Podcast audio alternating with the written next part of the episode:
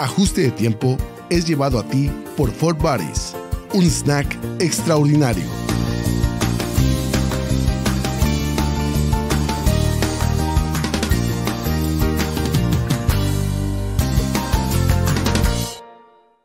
Esto es Ajuste de Tiempo con Jorge Torres Bernal, El Soli. El Soli. Soliradio.com. Innovamos la comunicación. Hola, muy buenos días, bienvenida, bienvenido a un episodio más de Ajuste de Tiempo. Mi nombre es Jorge Torres Bernal y tengo el gusto de recibir en este estudio nuevamente a mi amigo y, maestro Gilberto Prado Galán. Muy buenos días, Gilberto, gracias, bienvenido. Jorge, gracias por esta invitación. Gracias a ti por estar aquí y a Rodolfo Esparza también, maestro, historiador, amigo. Muchas gracias, eh, Jorge, pues por la invitación. Pues estamos aquí a tus órdenes. Muchas gracias, al contrario, al contrario, este, muchas gracias a ustedes por estar aquí, por permitirme el placer de, entrevistarlos y de compartir con quienes nos escuchan esta, este episodio de Ajuste de Tiempo, que es un podcast producido aquí en soliradio.com y que tiene por objetivo pues conocer un poquito más de la obra, del trabajo, del pensamiento de, de ustedes, en este caso, querido Gilberto. Sí, no, pues eh, yo muy contento con la invitación. Eh, justamente el día de mañana regreso a la Ciudad de México. Estoy a caballo viviendo en la Ciudad de México y en, la comarca. Ahora vengo con más frecuencia. Vengo eh, cada mes, unos 10 días, 15 días, y me estoy repartiendo entre México y, y Torreón. Como suelo decir, mi Torreón de Babel Torreón de Babel. Sí, y, bueno, mi obra literaria sigue creciendo, vienen tres libros en puerta y mi, tercer libro, este año, ah, ojalá salga, es un libro sobre fútbol, que es una paráfrasis del título del libro de Eduardo Galeano, que es El fútbol a sol y sombra. En mi libro se va a llamar El fútbol a sangre y fuego y está dedicado precisamente a Galeano, con quien, con quien yo eh, tuve una, trabé una amistad muy sólida durante muchos años. De hecho, tengo siete cartas de puño y letra del gran escritor uruguayo. De, con Eduardo Galeano, que fue parte del jurado que te premió por el, por el premio, eh, ¿fue antes tu amistad o, posterior a esta? A partir de la premiación, porque el jurado era nadie menos que eh, Gabriel García Márquez, Carlos Fuentes, y Eduardo Galeano, era un premio Cervantes, un premio Nobel y Galeano. Y un día Felipe Garrido me dijo, te premió el, mayor jurado del mundo, eh, ni los de la Academia Sueca son premiados por esta, por esta trilogía. Yo nunca decía quién me había premiado cuando estaban vivos ellos, porque por pudor, pero ahora que ya se fueron los tres, pues ahora sí ando diciendo por activí por pasiva que me premiaron ellos. Sí, señor, y hay que decirlo, y hay que decirlo mucho. 1991, 93, y a partir de allí eh, surge mi relación amistosa con Galeano, porque de los tres el único que cuya agenda le permitió asistir a la premiación fue Galeano, e improvisó un discurso que luego, eh, entonces se manejaba el fax, yo le envié un fax diciéndole que si lo podía habilitar como prólogo en mi libro, que es Luis Cardosa y Aragón, Las ramas de su árbol, que fue coeditado por la UNAM y el Fondo de Cultura Económica. Fue entonces el premio a ensayo. Sí, ensayo literario. El, primer ensayo literario hispanoamericano, Lía Kostakowski, el, primero. El primero. Sí. Pues Me habló Pablo González Casanova para cederle la palabra a Rodolfo, porque ya eh, eh, a los individualistas en España les dicen chupones, como Rivaldo, que no sueltan el balón. No, bueno, me habló, por último me habló Pablo González Casanova y me dijo, me dice la secretaria de Radio Torreón que le decíamos Radio Bravo porque nada más escuchaba en la calle Bravo. Sí. Entonces me dice, le habla un señor que se llama Pablo González Casanova. Yo sabía que era parte del consejo asesor del premio, entonces estaba yo muy sorprendido. Dije, a lo mejor gané una mención, yo todavía un poco minimizando la, eh, pero me dice Pablo González Casanova, le quiero hacer una pregunta. ¿Usted siempre ha vivido en Torreón? Le dije, sí. Bueno, sé que todos dicen Torreón con I, ¿verdad? Pero yo digo Torreón. Así es. Y sí, siempre he vivido en, la comarca. Mis 30 años se los he vivido aquí en Torreón. Dice, es increíble que usted con las bibliotecas tuberculosas que hay en la comarca lagunera haya ganado el premio más importante de ensayo de, Hispanoamérica. y, y, bueno, esa fue la anécdota. Y yo ya no había qué hacer porque porque no, no, no te la crees cuando tienes 30 años y ahorita doblo la edad, esa edad, tienes 30 años y ganas un premio de esa dimensión, te puedes volver loco y echarte a la maca y no seguir produciendo. No fue mi caso, yo seguí tesonero haciendo lo mío. Enhorabuena y qué bueno, qué bueno. Esperaremos con, esperamos con ansia y con gusto el, este, la presentación de estos dos libros. Sí. ¿El jardín era ella? El de Leti se llama Ella era el jardín. Ella era el jardín. Porque el Prado, yo soy Prado Galán, el Prado se quedó sin jardín. Pero bueno, ya seguimos. Nos invitarás a la presentación, maestro. Claro, de ambos libros, también el de Sor Juana. Sí, sí, también, de, los tres. Querido Rodolfo Esparza, muchas gracias por estar aquí. Buenos días nuevamente. Bienvenido. Esta es la primera vez que tengo el gusto de recibir. Así es, sí un poquito accidentado el, arranque. bueno, esos son, esas son las bonitas experiencias que cada día va uno aprendiendo cosas nuevas. Tras bastidores, ya viste cómo es la dinámica aquí. sí. A mí me gusta mucho la comunicación y el radio y todo eso. Siempre me, ha interesado muchísimo. ¿Qué cabinas conoces? Pues eh, aquí en la comarca, aquí, maestro. Aquí en, aquí en la comarca, pues he estado, he, estado con, con Pérez en, la, en la, el de la universidad, en Radio Torreón, Claro. Este, he estado en, en, en, de, multimedios. Multimedios. ¿Grem? En, en Grem también, sí, en alguna ocasión me invitaron ahí a participar. Es una cabina clásica, la de Grupo Radio Estéreo Mairán también, ¿verdad? Es uno de los sí, cuando, obligados. cuando fui director del Archivo Municipal muchos años, este, varias veces me, me invitaron ahí. ¿Cuándo fuiste director del Archivo Municipal? Estuve yo eh, en la dirección del Archivo Municipal durante la gestión de Eduardo Olmos y de Miguel Riquelme. Bien, y, como director del archivo municipal, ¿qué descubriste ahí? ¿O no descubriste nada? Eh, sí, cómo no. Hay, hay muchos. Eh, lo primero que descubrí es que eh, hay, hay, mucha información poco, poco revisada y por eso nos dimos a la tarea de hablar a las universidades para recomendarles que cuando pidieran las tesis a los estudiantes, les encargaran que, que según el tema, eh, incluyeran un, un, capítulo sobre la parte histórica, de manera que tuvieran que ir a consultar a las, fuentes. y de esa manera pues ir descubriendo aquello. Eh, otra forma, otra cosa que hicimos es que eh, modificamos el reglamento para generar dentro del archivo un área de investigación. Y, y, no estar expuesto a que los investigadores de fuera vayan con sus temas y si no tienen pues no van, sino que por obligación el, el, archivo estuviera haciendo siempre investigaciones que pudieran dar información importante para la toma de decisiones de las autoridades. Correcto, correcto. Ahora, entiendo que tienes eh, este, trabajos en puerta, maestro. Sí, eh, de hecho está, estamos esperando que se edite ya, lo va, lo va a hacer en la Cámara de Diputados, un libro que escribimos entre tres compañeros, Lucas Martínez de Saltillo, eh, Jorge Lechuga, también de Saltillo, y un servidor, sobre Lucio Blanco.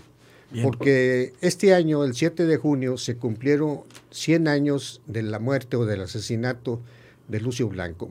Mucha gente ha oído hablar de Lucio Blanco pues, pues porque está el nombre de sus, se oye escuelas o las colonias que hay en los barrios, pero, no saben que eso fue un, revolucionario mucho, muy importante, que él era de nadadores, nadadores eh, Coahuila, Participó desde la época de, los Flores Magón, en la época del maderismo, con Carranza fue muy importante, estuvo firmando en segundo plano, en segundo lugar, el plan de Guadalupe, eh, eh, trabajó muchísimo por la revolución en Tamaulipas y en, Nuevo León, y allá, en, y allá en, Matamoros, Tamaulipas, precisamente él hizo el primer reparto agrario que, que de la revolución. Ah, mira. Eh, eh, el, primer reparto agrario de la revolución, o sea, la primera materialización de la, del concepto de la revolución fue de Lucio Blanco. Así es, porque la revolución no, no se entendería si no se reconoce que esa era una reivindicación exigida por todo el mundo. ¿no? claro. Y, y Lucio Blanco lo hace hace el reparto agrario, que por cierto no le gustó mucho a Carranza porque no le pidió permiso de hacer la, el, reparto, el reparto agrario. ¿no? se llevaban muy bien? no, sí, sí se llevaban bien, pero, pero pues es que don, Venustiano pues no, no, no le gustaba que se le brincaran las trancas, ¿no? Sí, pues esa es una costumbre muy... Y, y, a consecuencia de eso no, le dijo nada, no echó para atrás el evento ni nada, al contrario lo ratificó años, años después, pero sí lo, sí lo movió a, le quitó el mando en, Tamaulipas y mandó a Pablo González en su lugar. y, Blanco se resistió a entregarle el mando a Pablo González, de tal manera que tuvo que ponerse enérgico Carranza y mandó ahí a, un, Cuña a, convencerlo y lo, y lo, y lo mandó bajo las órdenes de Álvaro Obregón. Ah, Sonora. Eh, a Sonora. Y él, y él estuvo trabajando en Sonora y en Jalisco una gran actividad porque fue un militar muy reconocido que no tuvo derrotas en todos sus actos de en todos sus actos militares. O sea, acató las órdenes, a regañadientes, pero acató. Acató las órdenes y, y, se volvió el segundo de a bordo de, de, Obregón. De Obregón. Él, él, organizó una, una, división de caballería que tenía entre 12 mil y, llegó a tener a 15 mil eh, soldados de caballería bajo, su mando. bajo su mando y con, eso, con ellos pues hizo muchas, eh, eh, muchos logros, triunfos, vamos a decir, sobre el ejército federal. ¿Qué se sabe de la vida privada de Lucio Blanco? De la vida privada, bueno, pues se sabe al principio que, que él descendía de una familia ya renombrada, este, poderosa. Él fue descendiente de Miguel Blanco, que fue secretario de guerra de, Benito Juárez. Ah, o sea, la, guerra la traía en la sangre. Sí, y, fue secretario de guerra Miguel Blanco porque lo era Ignacio Zaragoza. Pero Ignacio Zaragoza, también coahuilense, le, pide, le pide licencia a Juárez de dejar su cargo de secretario de guerra para ir a combatir a los, eh, a los, franceses. Sí. De hecho, cuando gana la batalla el 5 de mayo, eh, eh, Zaragoza le manda el parte militar a Miguel Blanco, a su paisano, ¿no? A él, a él informa que las armas general, las armas de, la patria se han, vuelto, se han, vestido de gloria. Gloria.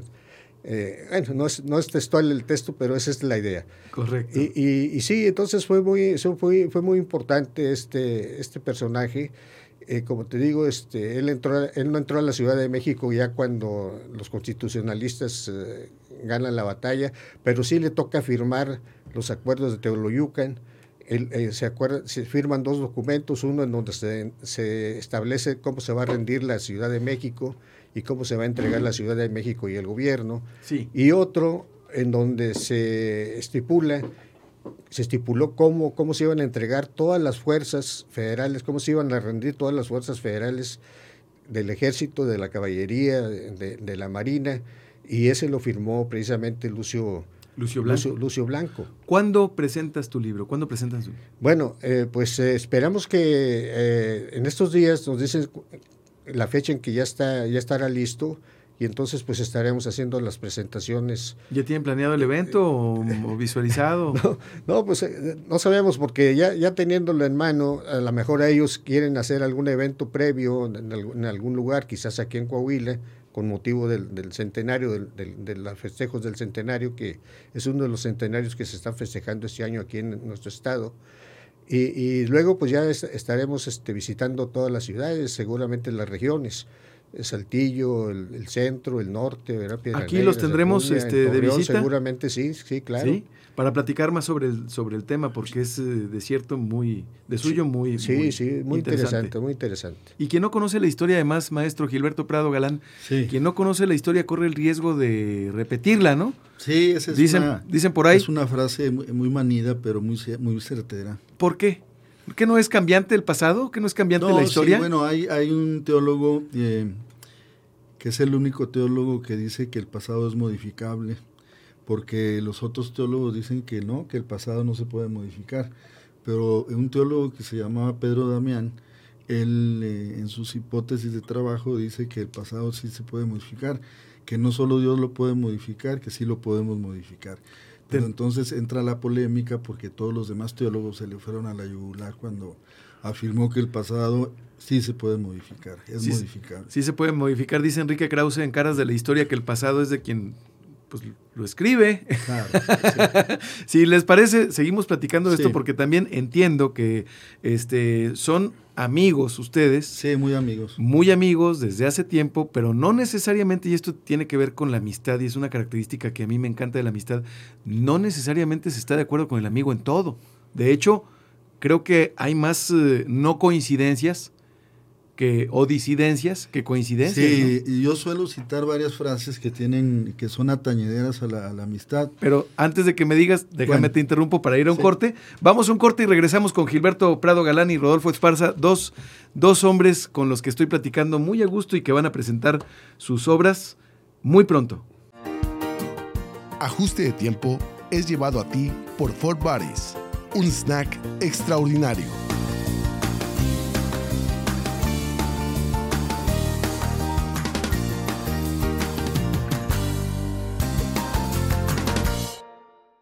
Ajuste de tiempo.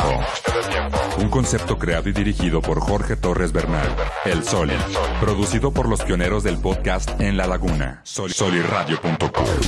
Ajuste de tiempo se transmitió al aire por primera vez en 2020, con el objetivo de conocer y compartir experiencias de mujeres y hombres líderes de opinión a nivel local, regional y nacional, intentando pasar de lo superficial a lo interno. ADT se posicionó en su año de estreno como uno de los 100 podcasts más escuchados de Spotify en México. Soliradio.com, la casa del podcast en la comarca lagunera.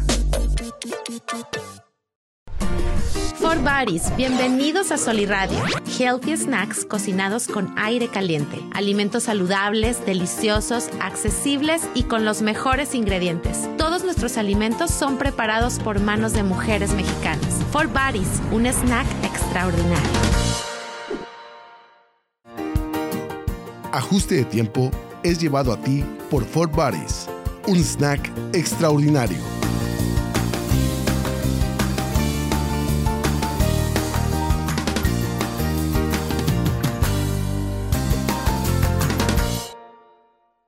Muchas gracias y volvemos. Gracias a nuestros patrocinadores, a Fort Bodies, este snack eh, este, healthy, delicioso, extraordinario. Son palomitas y, rueditas de harina y harina sin gluten. Todo esto preparado sin aceite, con aire caliente. Es eh, este, realmente una opción sana, deliciosa, divertida y que tiene además responsabilidad social porque está preparadas por manos de mujeres mexicanas. Gracias a Fort Baris. Y bueno, gracias a ustedes por seguir con nosotros. Maestro Rodolfo Esparza, a ver, ¿por qué el amor y el respeto por la historia? Y ahorita vamos hacia las frases. Ahí vamos a las frases. Bueno, mira, en, mi familia eh, siempre escuché hablar de la historia de Carranza porque mi abuelo fue carrancista. Mi abuelo eh, participó en las fuerzas eh, de Carranza. Le tocó él eh, combatir a los orozquistas cuando invadieron Coahuila, cuando Orozco se levantó en armas contra Francisco y Madero. Y siguió en la carrera militar. No llegó más que a capitán primero y, dejó ya, cuando asesinan a, Carranza, pues los persiguen a todos los carrancistas y pues unos trataron de esconderse y otros de, buscar la vida. de buscar la vida de otra, de otra manera y él se quedó allá en Sierra Mojada. Entonces siempre se platicaba eh, de, la historia de Carranza, eh, que en mi familia le decimos que es nuestro abuelito, ¿no? Este, Carranza. Y, y, ahí, eh, ahí me empezó a, a, interesar este, este, este estudio. Sin embargo, yo recuerdo muy bien que fue en una clase de secundaria cuando estábamos estudiando la invasión norteamericana, que a mí me capturó totalmente el tema, ¿no? ¿Por el tema o por la forma de exponerlo? No, yo creo que la maestra, la, maestra del bosque ya era una persona mayor cuando era nuestra maestra, pero lo hacía de alguna manera tan, tan, eh, tan dinámica y, tan explícita y al mismo tiempo interesante que, que nos, nos, captó, al menos captó a mí la, mí la atención y me llamó la atención muchísimo eso. Recuerdo que platica, terminando la clase hablé con ella y le dije, oiga, a mí me interesa todo este asunto. No, me dijo, este, mañana te traigo un material. Y me trajo, me llevó varios, varios eh, libros que tenía que hablar, que tenía que hablar con, que se trataba del, sobre la, invasión norteamericana y de tal manera que de ahí le, le ahí le seguí. Luego, luego ya después, en, ya, ya, ya más grande, saliendo de la, de la Escuela Normal Superior de Ciencias Sociales, ese, motivamos un, un, un, concurso que se convocó para que se escribiera la historia y la geografía de, de, de Coahuila que se hiciera un libro de texto para los niños, porque no existían los libros de texto sobre la historia eh, este, de, de, los estados. Fue el primer libro que se hizo en, en México. y, y, se lanzó la convocatoria y yo no sé si no concursaron, pero yo gané ese concurso. entonces, entonces el primer libro de, historia para niños que tuvo el Estado de Coahuila para las escuelas primarias fue un, texto mío. Oye, qué padre, qué, qué, qué Y de ahí, pues, ya, de ahí le hemos seguido. Ha seguido alimentando, reeditando. Así es, y luego ya tuve oportunidad de estudiar el doctorado en historia cuando trabajé en la Universidad de Zacatecas. Y pues bueno, ahí estamos este, sigue, trabajando en esos temas. Aparte de Lucio Blanco, ¿cuál es el, la parte de la historia nacional local, regional que más te bueno, es el primer texto que precisamente estaba, estaba Gilberto en, en la Ibero, aquí, nos, pusimos a platicar y nació la idea de hacer un texto sobre eh, Madero y Carranza, porque los dos, los dos revolucionarios nuestros, y que la historia los plantea como si estuvieran este, amigos y fueran, y no.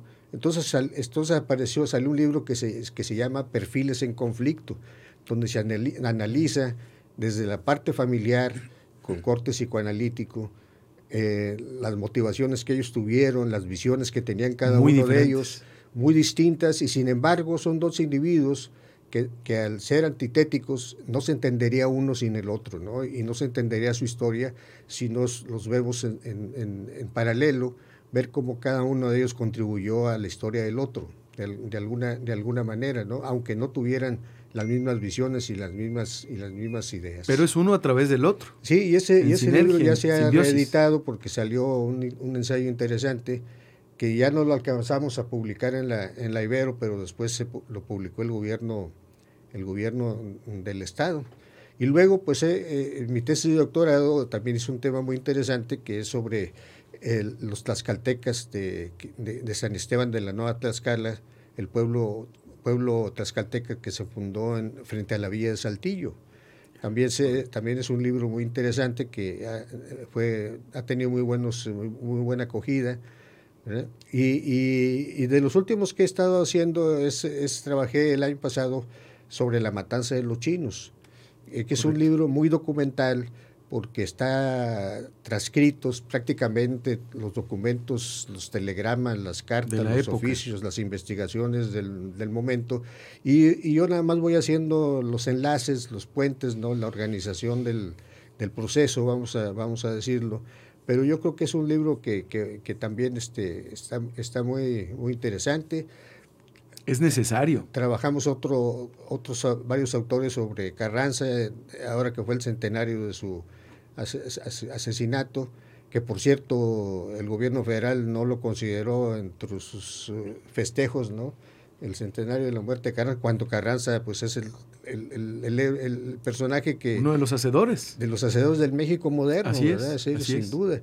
Pero bueno, no está en las figuras este, elegidas, ni, ni, ni se, y, pero nosotros sí hicimos un, un material interesante al respecto. ¿no? Y ahora este sobre Lucio Blanco, que es lo que estamos trabajando. Siempre es motivo, para mí siempre es eh, motivo de alegría el disentir, mm, eh, porque me, me, parece que eh, estando de acuerdo, pues sí podemos avanzar, pero estando en desacuerdo, cuando se trata de ser constructivos, cuando, cuando no está el ego mandando, podemos construir más de manera paradójica. Pues sí, porque si, si, si uno se obliga a, a, a razonar y argumentar, eh, con fundamentos, pues primero eh, tiene uno que indagar, que tiene que investigar y tiene que reflexionar sobre las distintas visiones y posturas.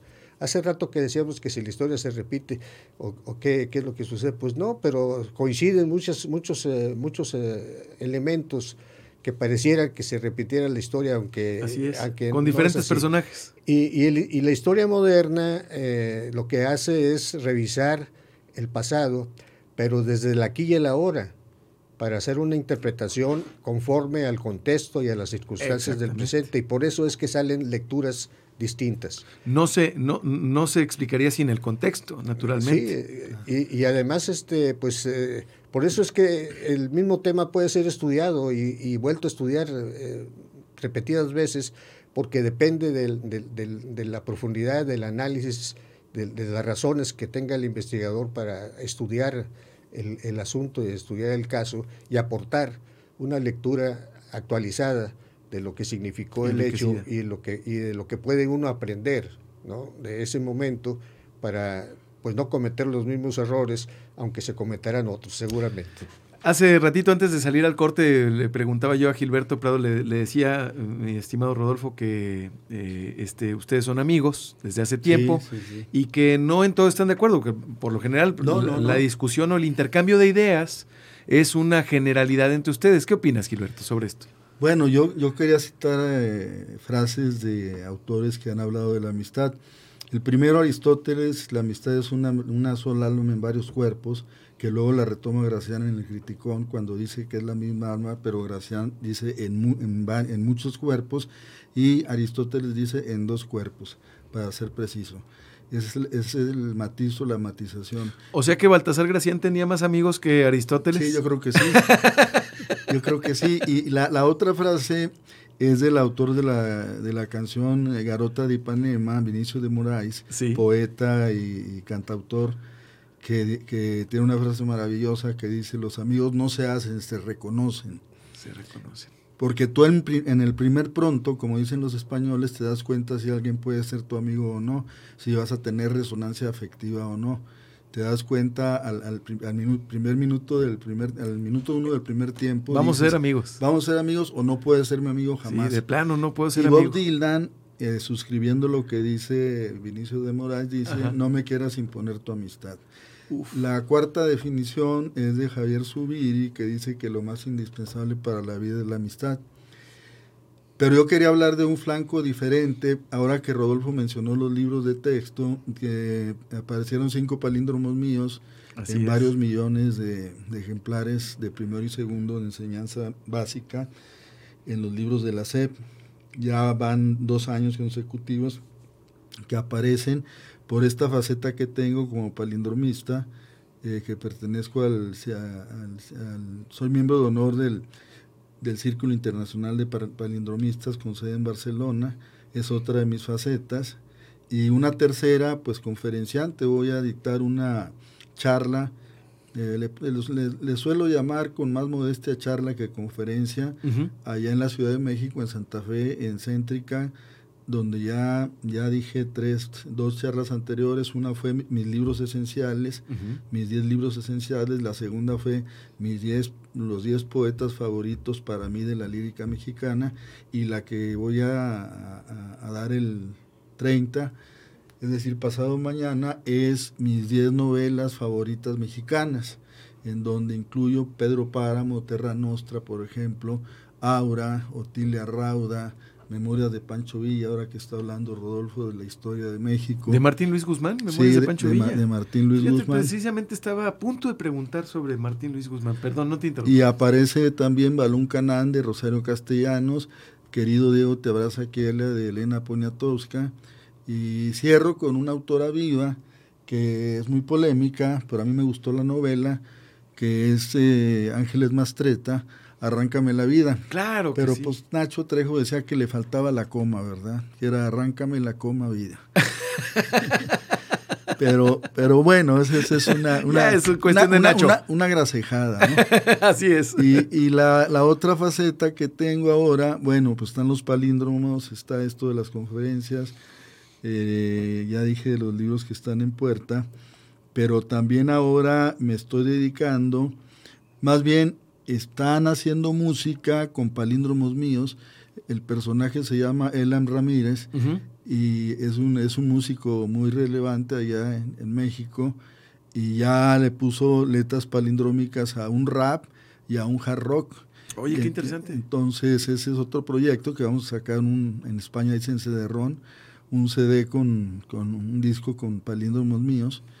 Yo me acuerdo que cuando entrevisté a Carlos Fuentes, porque he entrevistado a cuatro premios Cervantes mexicanos. En la radio, tengo entendido, ¿verdad? en Ibero 90.9 Radio, que fue otra de mis facetas. Ahí entrevisté a Sergio Pitol una vez, a Elena Poniatowska dos veces, a José Emilio Pacheco dos veces y a Carlos Fuentes una vez, pero me sorprendió que cuando yo le dije en una autoexigencia, autocrítica, ¿cuál es tu mejor novela? Ajá, ¿a quién? a Carlos Fuentes, Y Fuentes me dijo, mire usted, porque me hablaba de usted, mi obra es una sola y se llama La Edad del Tiempo.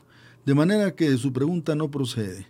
Y le dije, pero siendo más minucioso, ese, esa obra Dentro de ese cuerpo, tiene ajá. varios capítulos. ¿Cuál, es el capítulo que a usted le llega más a su inteligencia y a su corazón? No quiso decir. Y no, sí me dijo, Ah. y, la tengo grabada en la entrevista.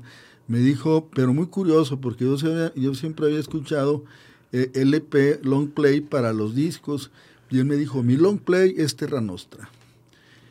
Y me, me sorprendió la respuesta, porque, y esa entrevista empezó de manera muy penosa, porque eh, yo le dije, oiga, usted dice en Cristóbal Nonato, en el umbral de la novela, que México siempre será un país que va para peor, que va a empeorar siempre conforme avance el tiempo.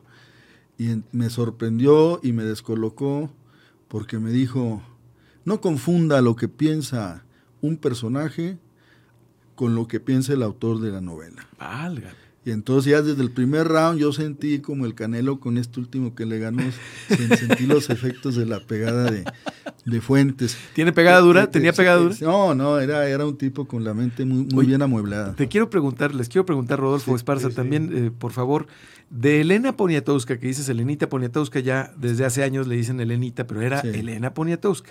Sí. Y su relación con Luis González de Alba. Muy problemática porque Luis González de Alba lo- la, la acusó de, de plagio por aquello de Tlatelolco, aquel libro célebre de Elena Poniatowska. La noche de Tlatelolco. Sí, y Luis González de Alba dijo que Elena había tomado, Plagiado sí, plagiado el libro y eso ya hizo una polémica muy fuerte.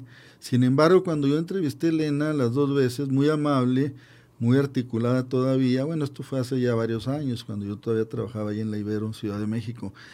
Eh, pero el más afable de los cuatro Cervantes que entrevisté fue sin duda José Emilio Pacheco.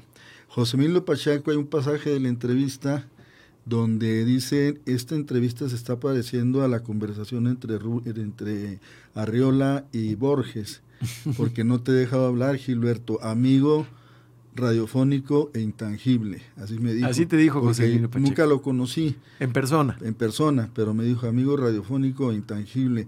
Pero al dar esa, al hacer esa analogía, esa comparación entre la conversación de Borges y Arreola, a mí me estaba poniendo como Borges, porque Arreola es el que no dejaba hablar a Jorge Luis. Y, y en otro pasaje de la entrevista. Como le dijo el presidente Fox, José Luis. Ah, José Luis Bor- Borges.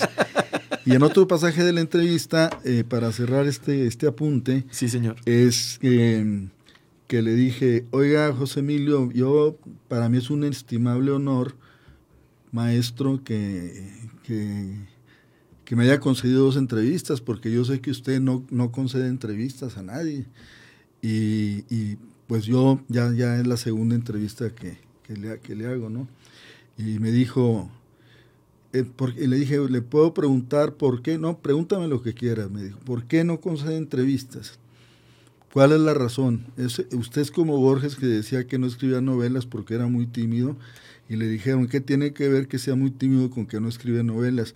Es que eh, para escribir una novela tienes que entrar a una habitación con muchos personajes y yo soy muy tímido. Y, y José Emilio me dijo, ¿sabes por qué no concedo entrevistas? Porque tengo supersticiones de torero gitano. ¿Cómo? Así me dijo. Así te dijo. Supersticiones de torero gitano. Por eso no concedo entrevistas. Y punto. No ahondaron sobre la no, yo respuesta. ya dije, pues la respuesta me sorprendió, pero ya me ya, ya no pude yo decirle que ¿Cuáles son las supersticiones de torero gitano? torero hay que saber, pues, ¿verdad? Hay que saber para... ¿Y investigaste?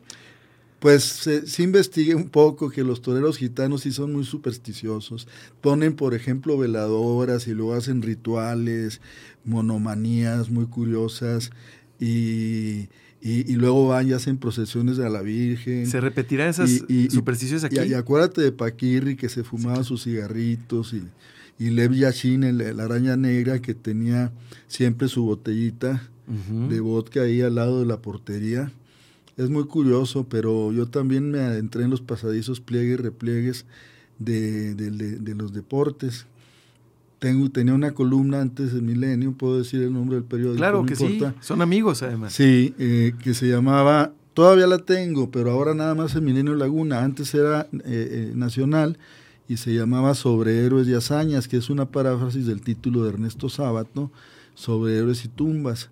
Entonces yo retomé eso, pero yo hablo ahí de deportes, eh, con el énfasis puesto en tres deportes que son el box, eh, el, el fútbol soccer y el béisbol. Y el béisbol. Son los tres deportes Ahorita que a mí está de más, moda, ¿eh? más, más me apasionan. Lo trae de moda el presidente, el Sí. béis. Entonces esos son un, un poco el- la rosa de los vientos de lo que de lo que yo hago, que me desdoblo con palíndromos, con eh, de- textos deportivos, con es- estos libros, este libro personal biográfico eh, sobre Leti, Paz Descanse, el libro de deportes que está en puerta y, y pues un catálogo de actividades que ya comprende 30 libros de autoría única.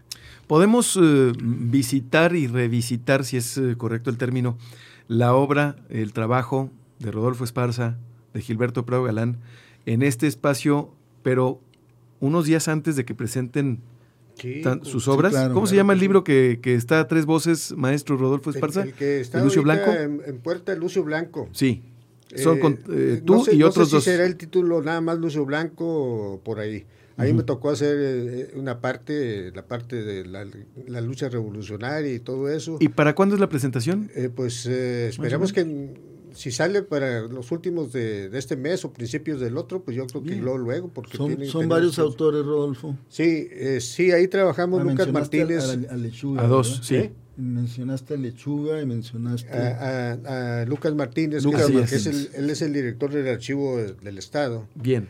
Y Jorge Lechuga es un joven, es un joven historiador que ahí viene empujando, fuerte. empujando fuerte, pues Con la estafeta. está, está jovencito, sí, yo creo que no tiene unos veintitantos años, Muy joven. pero muy trabajador y anda luchando. Yo creo que va a ser un buen historiador de, de Coahuila. Fantástico. Entonces, Y- y- podremos y tenerlos aquí. Entonces combinamos ahí los viejitos con los jovencitos y pues ahí van saliendo. Como los buenos equipos, de, de- se, se combina el, el- el crack con experiencia con los novatos que Es que tienen todas las ganas. La experiencia es fundamental. Y yo quiero, yo- Hay una frase que es que, que dicen que soy como portero novato, voy a todos los balones.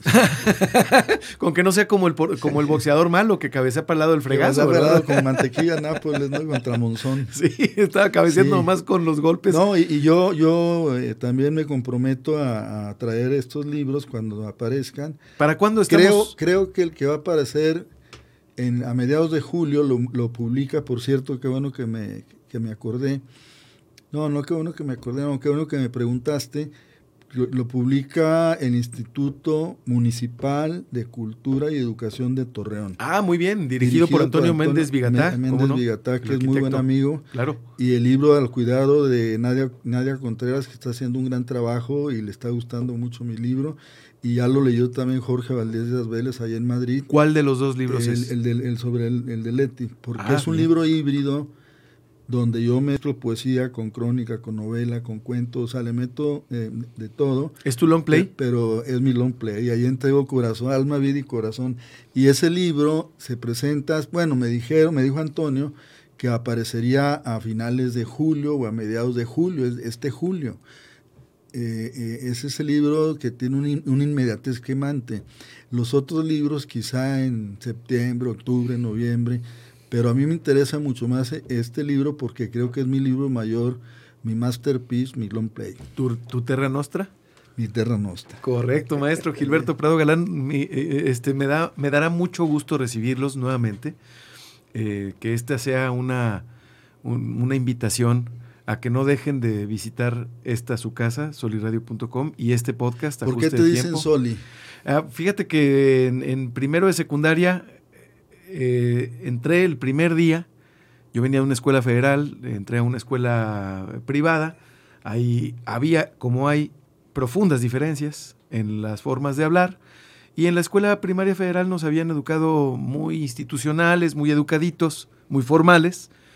Y el primer día el, el maestro que ya había cambiado, en vez de ser profe y maestro, todos le decían teacher, este, o, eh, mister, pues eh, pregunta valores sociales y yo digo solidaridad y estábamos bombardeados, recuerdan ustedes, Sí. mañana, tarde y noche, bueno, se acababan las transmisiones a las 11 de la noche, por un tema este, musical que cantaban todos los artistas de Televisa, que era solidaridad.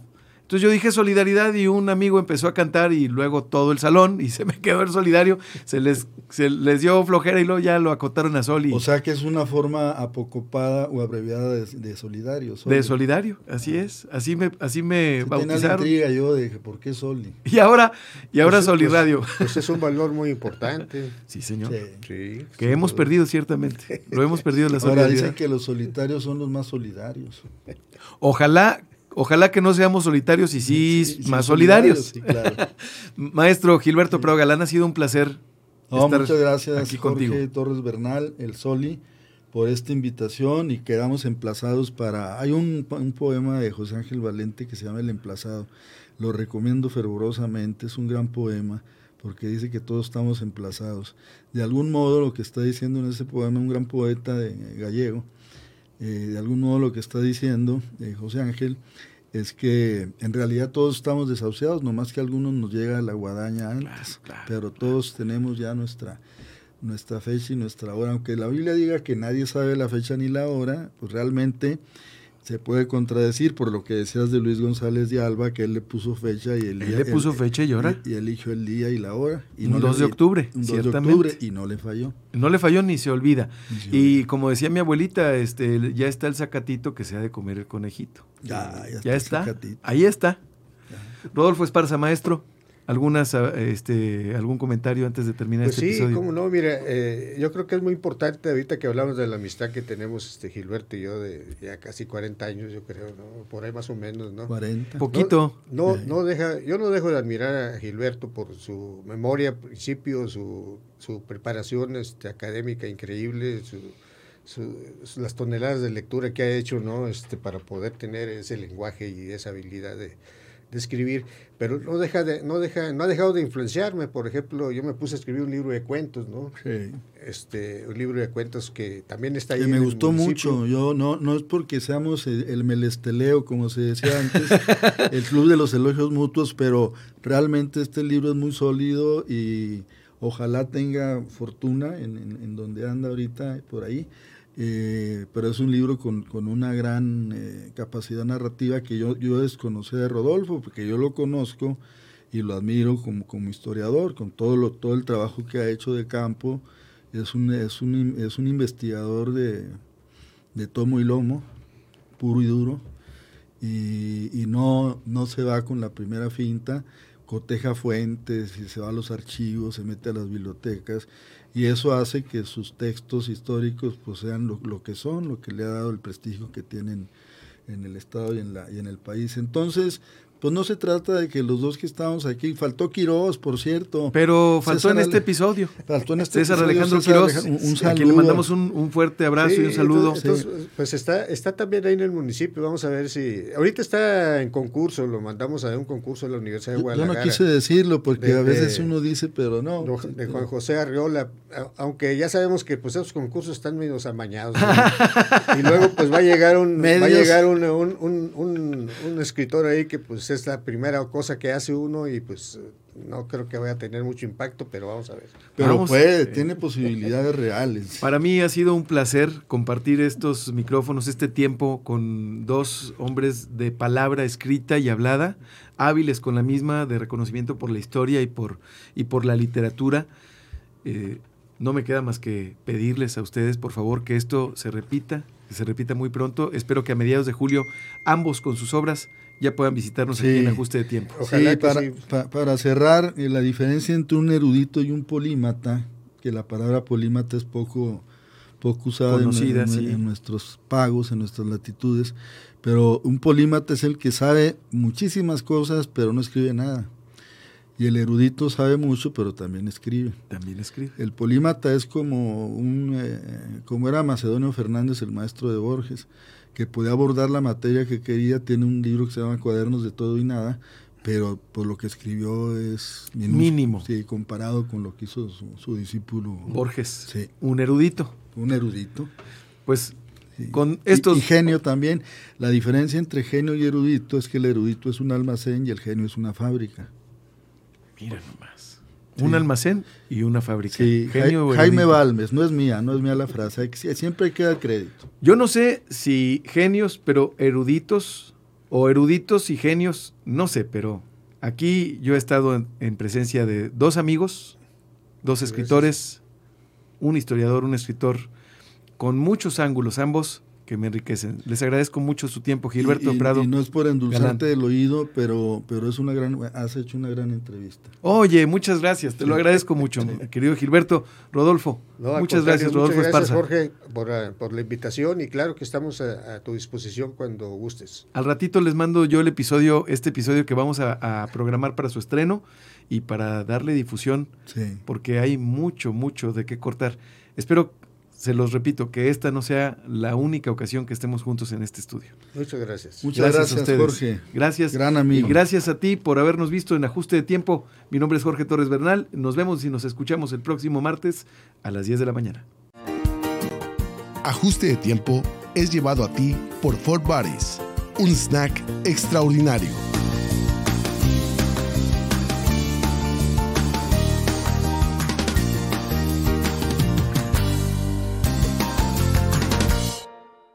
Ajuste de tiempo.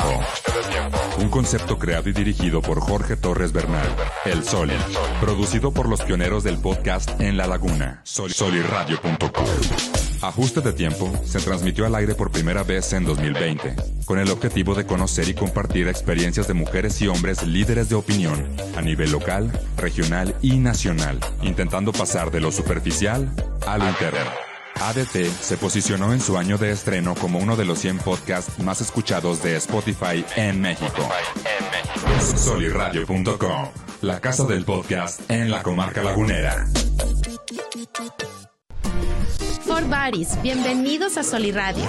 Healthy snacks cocinados con aire caliente. Alimentos saludables, deliciosos, accesibles y con los mejores ingredientes. Todos nuestros alimentos son preparados por manos de mujeres mexicanas. For Buddies, un snack extraordinario. Ajuste de tiempo es llevado a ti por Fort Buddies, un snack extraordinario.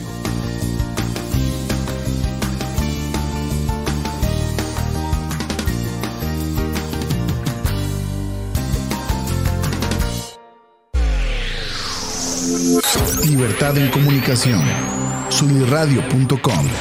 Suscríbete en Spotify.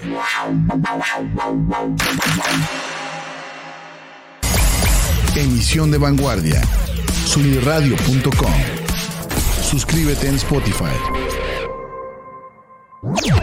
Si- si- Sintoniza tus ideas. Sunirradio.com. Suscríbete en Spotify.